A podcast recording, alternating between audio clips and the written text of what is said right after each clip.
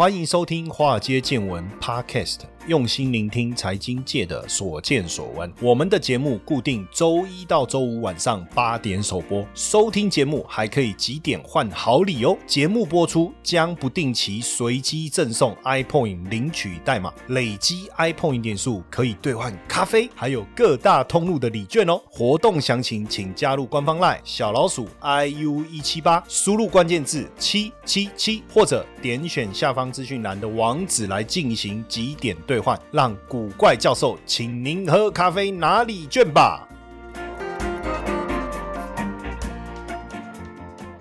大家好，欢迎收听《华尔街见闻》Podcast，我是古怪教授谢承彦。大家有没有看过一部电影，叫做《回到十八岁》？一部美国片，韩韩剧好像后来也有演，好像是电影，我不确定是剧还是电影。就是《回到十八岁》，然后呃，为什么会那那个电影？其实它的剧情大概是这样，就是说一个美国片的哈。然后呢，呃，他是一个，就是反正他到了中年，反正工作啊什么都不顺嘛，吼这样，然后就在抱怨，抱怨他的太太，抱怨他的工作，抱怨他的人生这样。然后他就回想起，其实他本来是一个明星篮球明星选手哦，其实跟我一样，呃，我高中的时候也是一个明星篮球选手，哈哈，很多人不相信，说老师你那么矮，小矮个，对不对？体型也不怎么样，你会打篮球？哈 哈篮球都快比你大了，怎么讲话对不对？是不是这样？好，啊不讲我自己了哈，就讲这个电影好了，因为讲我自己大概也没人信嘛哈。那他就在抱怨嘛，就说啊，如果那时候他十八岁的时候，他本来有机会就是说拿篮球奖学金嘛，因为那时候他好像是在篮球队长还是什么之类，拿篮球奖学金，然后到好的大学，可能甚至是不是打 NBA 我不晓得哈，大概是这个路径，他就会变很有钱、很有成就啊，诸如此类，就不是窝在一个小镇，然后做一个很鸟的工作，然后到了中年就是只能抱怨这样子哈。我们常常有时候很多时候，我不知道大家有没有这样子的一个经验哈，呃，就是说。到了一个年纪，然后你就回想起说，在年轻的时候，如果有个机会，那个机会如果你把握住，也许现在就不是现在这样。我不晓得你你有没有曾经这样过。那这个电影它就是这样。然后呢，当然电影就是一定要演，他就真的回到十八岁啊，对不对？要不然怎么叫电影，对不对？好，他就真的回到十八岁，然后他就哎，很很有趣，就是说他就是回到他十八岁那个时候，但是他的脑袋里面的认知啊，说他所知道的就是他中年的他这样，但是他外表就变成十八岁的他，然后回到那时候的。自己哎，这很厉害，然后就发现哎，很多东西他都会啦，呃，上课的东西他他就本来就会了嘛，对不对？好，然后但是他更关心的是找到他的这个老婆嘛，就是他念书时候的女朋友。然后呢，哎，就是真的两个在一起什么什么的，然后很有趣哦，这是过程当中就一路发展，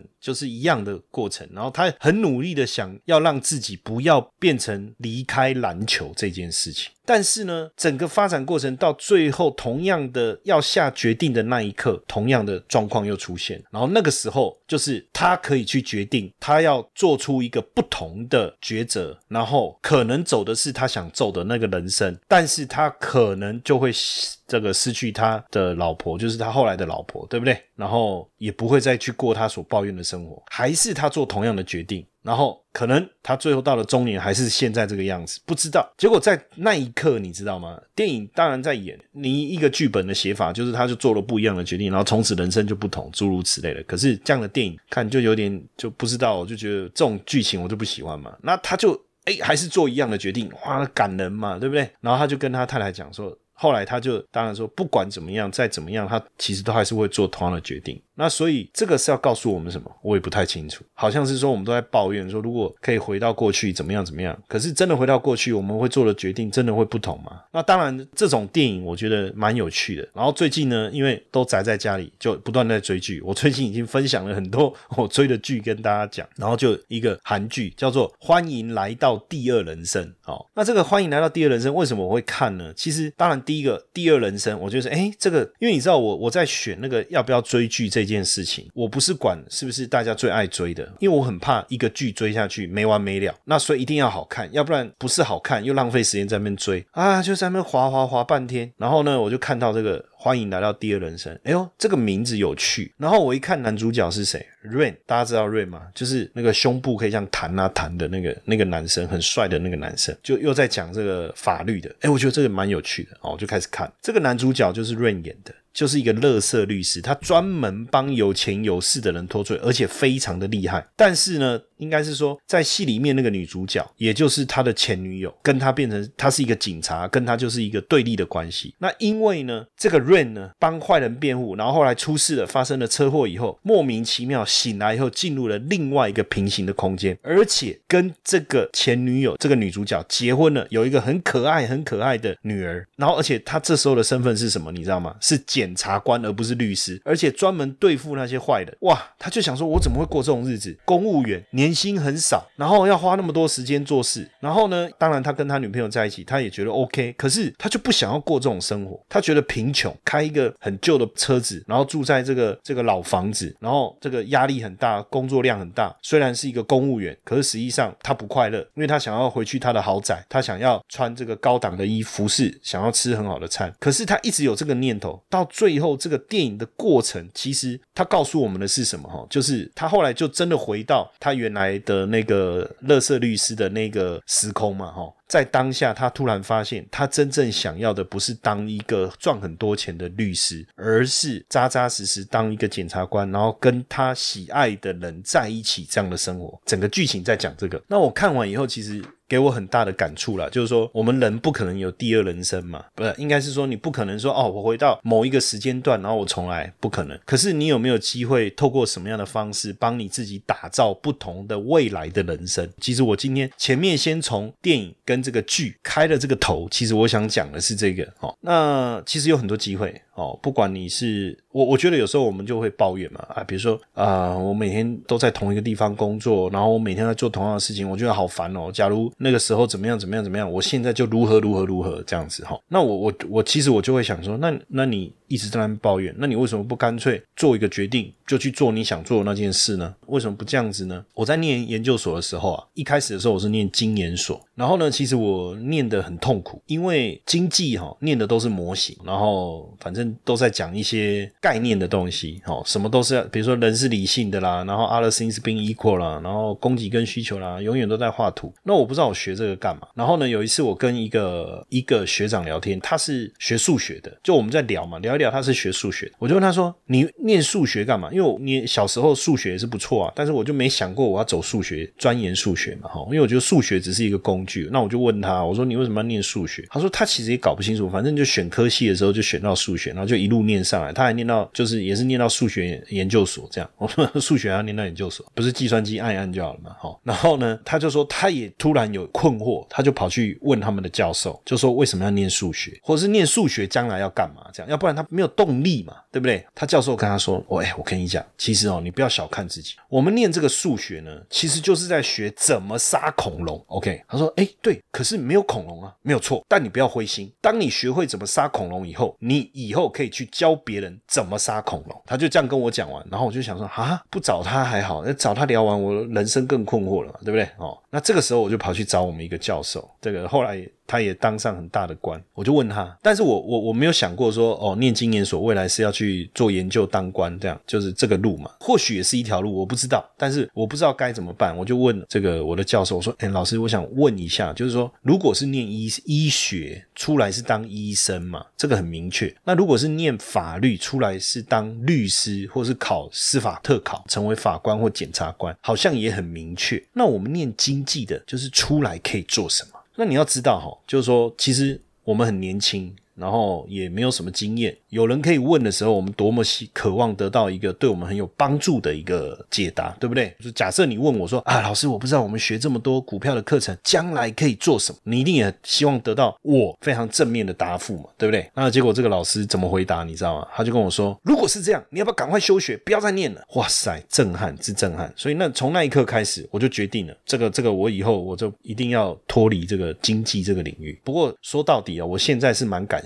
那时候我在念经济的时候所打的底子，但是后来我就很清楚了。其实因为我我的数学不错，我又爱钱，对不对？那我当然就要跟钱有关的行业。所以后来我才又跑去念了财务金融，因为我才发现那个东西对我的帮助更大哦。就这样一路一路过来。所以有时候有一些机会啊，你自己要想办法去调整，再去突破，对不对？那时候我跟你讲，我真的就想说，哎，好啊，那赵老师这样想，算了，我去念法律好了。我就跑去真的去去念了一年法律。念完以后，我发现不适合我。第一个要背的。东西太多了，然后我都背不起来。对不对？然后呢，你说他说，哎，你去学医，我想说我也没兴趣啊。对不对？那我就喜欢这个，我也不知道，我就喜欢那些经济模型，只是又觉得不够贴近现实。然后呢，可是我又冥冥之中觉得这个东西好像可以，那我又不知道到底问题出在哪里。一直到我去念了财务金融以后，我才发现以前学的东西还真有用。那一直到现在，我每天跟大家做很多整个财务金融的这种分析啊，其实都跟我过去的所受的训练有很大的关系。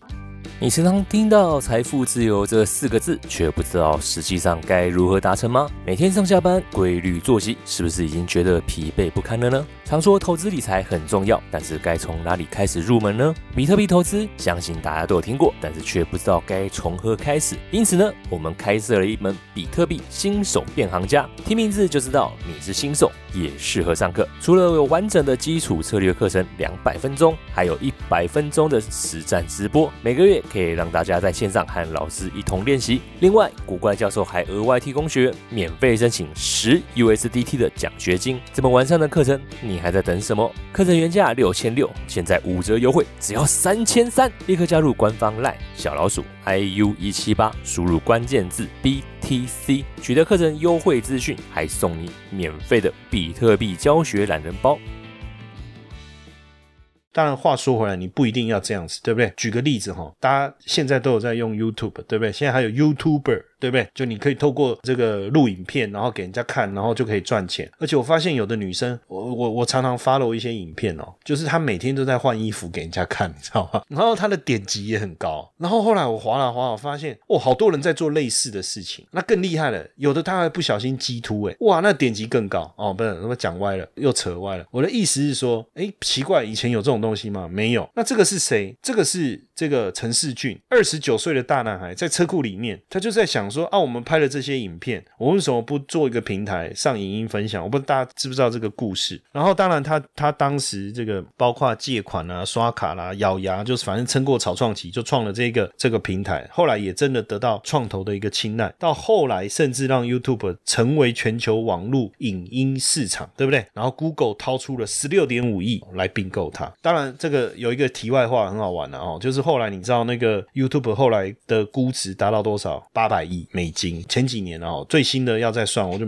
不知道多少。我看到的数据是前几年已经拉到八百亿美金。很多人就问陈世军说：“你那时候卖 十六亿，你会不会后悔？”但是我我觉得这就是一个过程嘛。你想到你想做嘛，哦，那我不知道大家有没有玩过那个那个 Hold You Can？这个一讲感觉自己又很老，因为那个是我高中的时候，我们要投五块钱就玩那个快打旋风。我不知道知不知道这个游戏公司的创办人也是到五十岁成功的创造这个游戏哦。呃，所以有有时候我们在想哦，就是说是不是，就是说我们只能去后悔。我觉得创业是一个过程。我再举一个例子哈，因为可能 YouTube 那个啊，或是 Hollywood 那个，大家都知道，大陆有一个创业家，叫肖，呃，这应该念。辉吗？肖辉最早的时候呢，呃，他要创业，他就是在网络上卖那个红酒。可是因为实在太竞争了哦，所以做没多久就失败。那失败以后呢，他又成立了一个平台，叫 B to B 的平台，就是专门去撮合这个唯品会。唯品会大家应该知道，在网络上上市哈，供应商跟唯品会之间的关系这样。反正又失败了，做了八个月又失败了，反正就创业失败，创业失败哈，这样。诶，失败了几次以后呢，他发现说，诶，韩流。就是韩国产业的流行的一个风潮，他就跑到韩国去考察，去首尔，包括韩国的时尚的流行产品啊，年轻人在流行什么啊？诶，他就发现说，诶，韩式炸鸡呀。我不知道大家有没有吃韩式炸鸡，因为我发现最近麦当劳啊，既然在推韩式炸鸡哦，然后呢，他去看完以后觉得说，哎，这个韩式炸鸡很有商机，他觉得很有商机，而且他觉得口感很棒，好像跟美式炸鸡差不多，但是又不太一样，尤其是那个酱，哎，而且呢，他发现这个东西如果未来引进大陆以后，他也不需要专业的厨师，因为我觉得餐饮创业啊，最麻烦的就是需要这个专业厨师这件事情，哎，如果不用，我是不是就能够？做出一个规模化，他既然他就这样子哈，那就也也去韩国考察，然后甚至找到一家食品研发公司跟他们签约，再把韩式炸鸡的这个引进到这个中国大陆哈。然后你知道，就是他在要开幕之前发传单呐，然后跟团购网合作啦，跟外卖平台合作。可是开幕十二个小时卖出几份？卖出五份哦，卖出五份就这样子。那我问你，这个时候你还要不要继续做？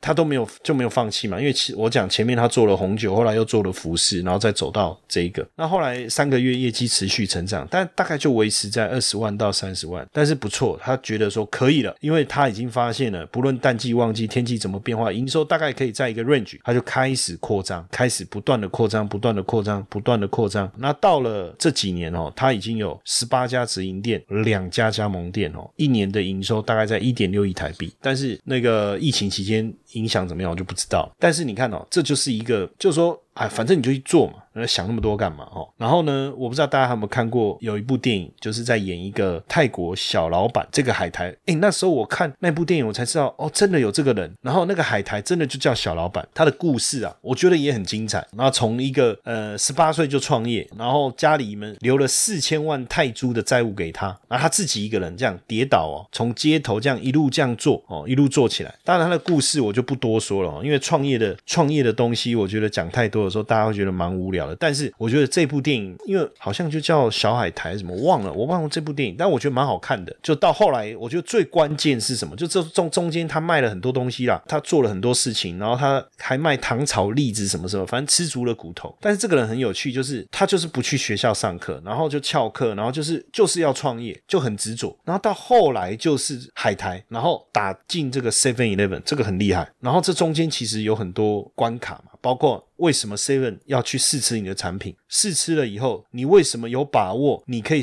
上架超商？它的条件是什么？包括物流的部分，包括你的工厂生产品质各方面。我跟你讲哦，那一段呢，影片的那一段，就是他电影里面演的那一段，就是包含他做的不错。然后他到 Seven，他发现说，诶，如果我的海苔能够上架在 Seven Eleven 的话，那是不是就不得了？就不用那么辛苦到处去推销这样，因为他觉得他的海苔非常非常的好吃。那当你有这个念头的时候，你你觉得如果假设是我，会想说怎么可能想太多了，对不对？可他既然就真的做到，不但去 Seven Eleven 拜访，然后让对方的主管负责的主管吃到他的海苔，然后觉得哎好吃，然后又觉得说哎包装要怎么修改，然后多久能交货，然后去参观他的工厂，遇到的问题怎么样去调整，整个过程到最后真的铺货这个全泰国三千家分店，很惊人嘛，对不对？所以我觉得有时候也不用想说是不是不可能，所以我也鼓励大家去看这部片。哈，那当然，另外一个，我觉得如果我们要去谈，是不是有没有什么不可能？不可能，这一个哈，大家会想聊。其实我本来想要谈杰西·里佛摩了哈，可是因为杰西·里佛摩最后的下场我不是很喜欢嘛，因为最后其实他也忧郁症，然后最后开枪就是自杀。但是我我觉得确实就是说，他一路以来怎么开始操作，他的坚持，这个我觉得蛮值得大家去了解。但是我不想讲啊，这个因为他的故事，我觉得到最后蛮悲剧的哈。可是确实哈，我觉得有一个东西，我觉得我想要分享哈。就是李佛摩真的很厉害，就是说他对于财经讯息的解读，可能有的我们的同学不知道谁是杰西·李佛摩了哈。但是如果你有兴趣了解他的故事的话，因为他是一九二零年代那个时候非常知名的一个股市作手，一个操盘人，或者说一个传奇人物了哈。你你就想那个时代就很像我们现在每个人都知道巴菲特一样哦，就是那个时代每个人都知道他。那如果大家有兴趣，你可以去看一下他的有一本书叫《股市作手走回忆录》啦，就是。在讲他的故事，但我想要讲一个，就是说他对于财经讯息的这个嗅觉很厉害。纽约时报啊，在一九二九年的时候啊，呃一月的时候刊登了一篇文章，它就是一篇文章哦。然后呢，就说呃联总会在当时看到股票保证金融资增长的速度太快，然后他就威胁说，呃，就联总会啊，就是威胁说，如果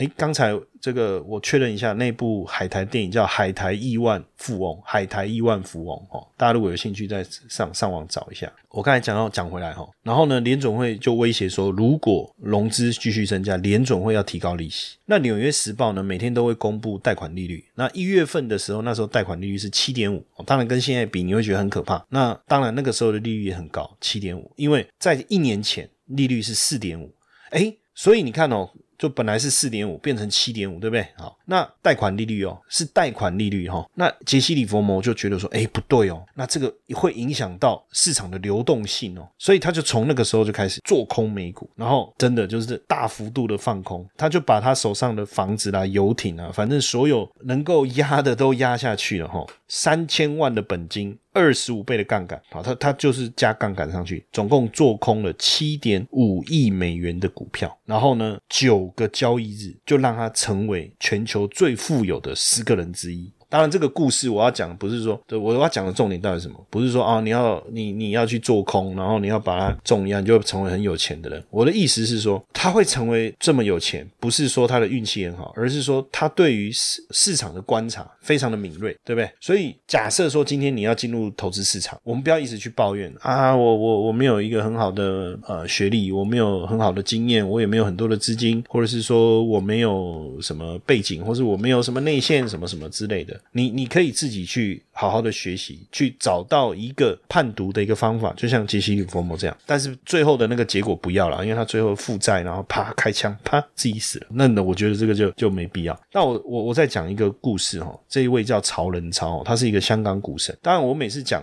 比如说哦，谁？比如说杰西·弗莫哦，比如说讲香港股神，大家觉得离我们很遥远。可是我要跟各位讲，这个曹仁超一开始的时候港币五千块，到后来港币两亿，就是财富增加四万倍。他没有被景啊，他也是一个小市民啊。而且，甚至在二零零九年的时候，还受邀就是参加一个活动，被列为一百名知名经济学家之一，列在其中，跟这些学者平起平坐。但是他的学历只有高中毕业，就是这样。所以我觉得不一定的哈，不一定就是说你一定要有什么背景啊，你才可以怎么样啊。但是我觉得有趣的事情是，这些人好像对赚钱的欲望都非常的强烈。因为呢，高中毕业的时候呢，同学之间在讨论未来的志向的时候，可能有的人就说他想要读法律啊、学医啊，或者什么什么，他的 目标就是三个字：赚大钱。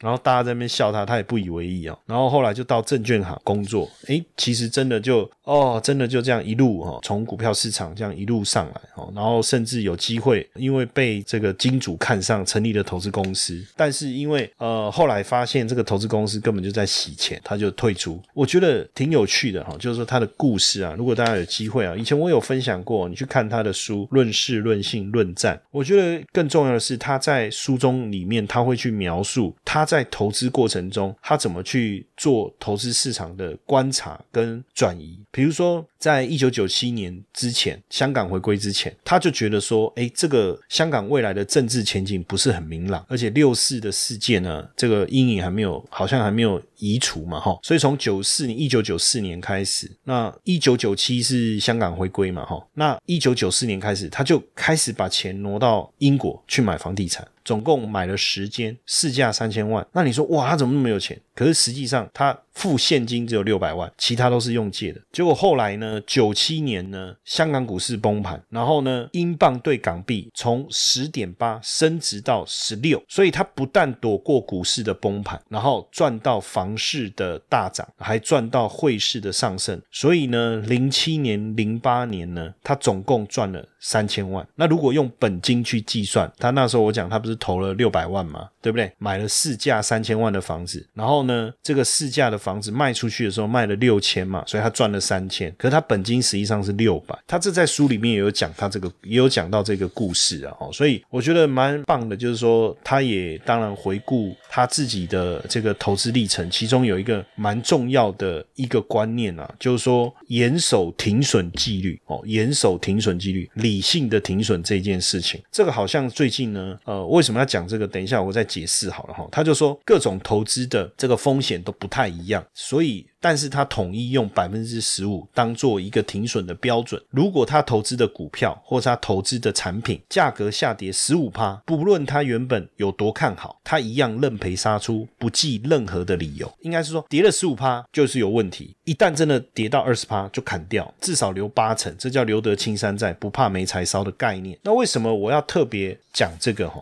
就是因为最近呢，这个不论是中国反垄断制裁的问题，还是这个滴滴打。车的一个事件，也导致了在中国大陆的一些股票持续性的一个下跌。那就很多同学会问我说：“老师该怎么办？我要逢低接还是怎么样？”其实我我觉得哈，股票有没有未来？我要不要逢低接，或是我现在要不要砍？当然，他有很多的想法。可是假设，因为我们也不知道每一个人进场的时机是什么时候，你进场的价位是多少。但是说实在的，就套这个曹仁昭的这个概念，当我亏损十五趴，我要开始紧盯着它。一旦真的亏了二十趴，我就不再留恋，我就走了。我想买之后重新再来。为什么？这个就是理性的去做这个风险控管一个非常重要的一个过程。那确实哈，就是说很多成功的人值得我们去学习。我们也许没有机会从人生再来一次，反正我我那就是重新投胎了，对不对？可是再投胎也不见得真的能够投到比较好，比如说姓郭还是姓蔡，对不对？搞不好最后还是一样，哎，怎么又投胎变成我儿子的儿子？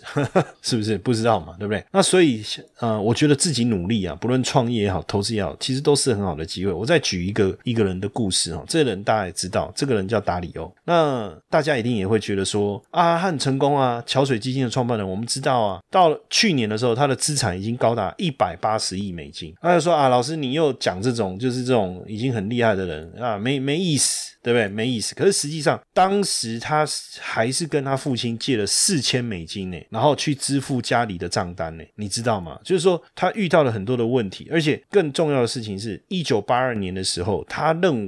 他已经在创业了，在做基金投资。然后一九八二年的时候，那时候他三十三岁，他觉得墨西哥的债务问题会引爆美国经济危机。结果墨西哥真的倒债，跟他的预料的是一样。但没想到，他没有预料到的是，联总会祭出货币宽松政策，带动经济，带动股市，然后。股市大涨，其实很像这一波疫情，大家都认为疫情很惨，股市会大跌，结果没想到全世界货币宽松，股市大涨，经济上升，然后而且股市是大反弹。就那时候他的错误判断，让他被迫裁员，到最后公司只剩一个人，剩下谁？就剩他自己。哇！所以当我有时候就是遇到有时候比较不顺的时候，我觉得看看达里欧，我都觉得未来我应该有机会，资产会一百八十亿美金。因为我我们有时候做到后面，我好像也觉得只剩我一个人。